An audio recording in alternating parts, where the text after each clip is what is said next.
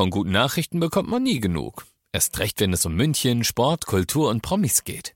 Lesen Sie selbst gute Nachrichten. Heute in der Abendzeitung und auf abendzeitung.de. Abendzeitung. Die ist gut. 95.5 Charivari, das München Briefing, Münchens erster Nachrichtenpodcast. Mit Peter Lutz und diesen Themen. Die S-Bahn-Stammstrecke ist am Wochenende wieder gesperrt und ein 69-jähriger Bad Tölzer greift Münchner mit einer Keksrolle an. Herzlich willkommen zu einer neuen Ausgabe. Dieser Nachrichtenpodcast informiert euch täglich über alles, was ihr aus München wissen müsst. Jeden Tag gibt's zum Feierabend in fünf Minuten von mir alles Wichtige aus unserer Stadt, jederzeit als Podcast und jetzt um 17 und um 18 Uhr im Radio.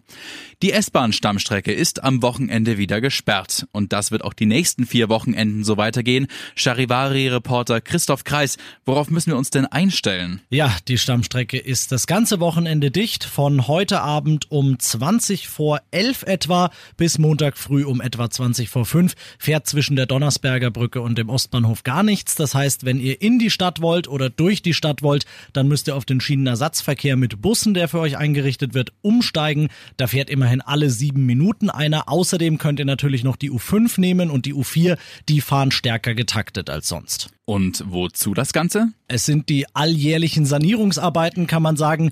Und im selben Aufwasch wird den Stationen auf der Stammstrecke, also die, die da dazwischen liegen, Hauptbahnhof, Stachus und wie sie alle heißen, ein neuer Anstrich verpasst. Die kriegen alle ihre eigene Farbe sozusagen und ihr eigenes Design. So soll man sie künftig aus den Zügen besser unterscheiden können. Und das macht die Stammstrecke dann mittel- bis langfristig übersichtlicher. Vielen Dank, Charivari-Reporter Christoph Kreis. Die Stammstrecke also dieses Wochenende wieder gesperrt. Alle weiteren Infos für euch nochmal kompakt zum Nachlesen auf charivari.de. Ein 69-Jähriger hat mehrere Münchner rassistisch beleidigt und letztendlich sogar angegriffen. Der Bad Tölzer hat von seinem Fahrrad aus einen 33-Jährigen rassistisch beleidigt. Danach hat er sich vor dessen Auto gestellt und auch noch den Hitlergruß gezeigt.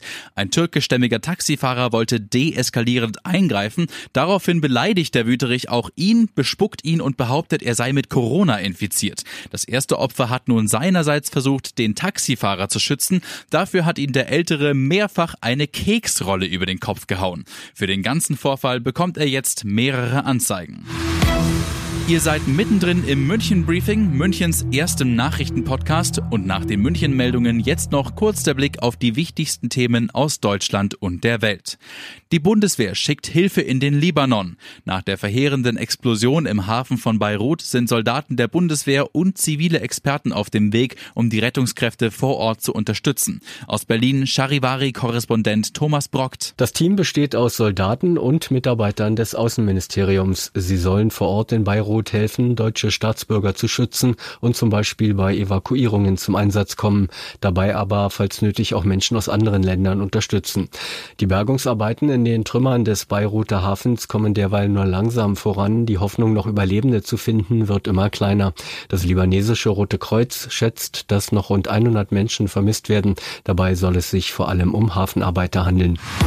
Kaum eine Woche nach Schulstart sind die ersten wegen Corona schon wieder dicht. Nach zwei Corona-Fällen an Schulen in Mecklenburg-Vorpommern werden jetzt Forderungen nach mehr Tests laut. Charivari-Reporter Thomas Bremser. Mathe mit Maske. Nur in NRW müssen die Schülerinnen und Schüler einen Mundschutz im Unterricht tragen und das auch nur ab Klasse 5. Der Lehrerverband wünscht sich das auch in anderen Bundesländern, zumindest bis es wieder weniger Corona-Fälle gibt. Und auch mehrere Virologen sagen, aus virologischer Sicht sei eine Maskenpflicht Unterricht im Unterricht sinnvoll, auch schon in der Grundschule.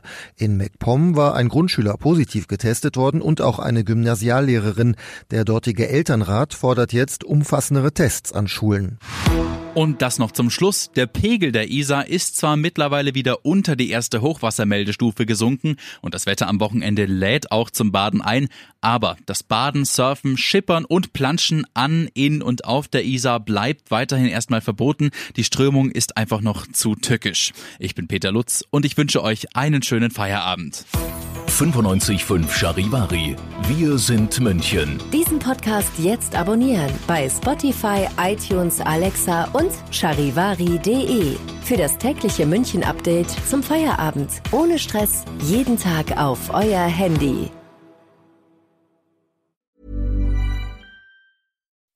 When you make decisions for your company, you look for the no-brainers. If you have a lot of mailing to do, stamps.com is the ultimate no-brainer. Use the stamps.com mobile app to mail everything you need to keep your business running with up to 89% off USPS and UPS. Make the same no-brainer decision as over 1 million other businesses with stamps.com. Use code program for a special offer. That's stamps.com, code program.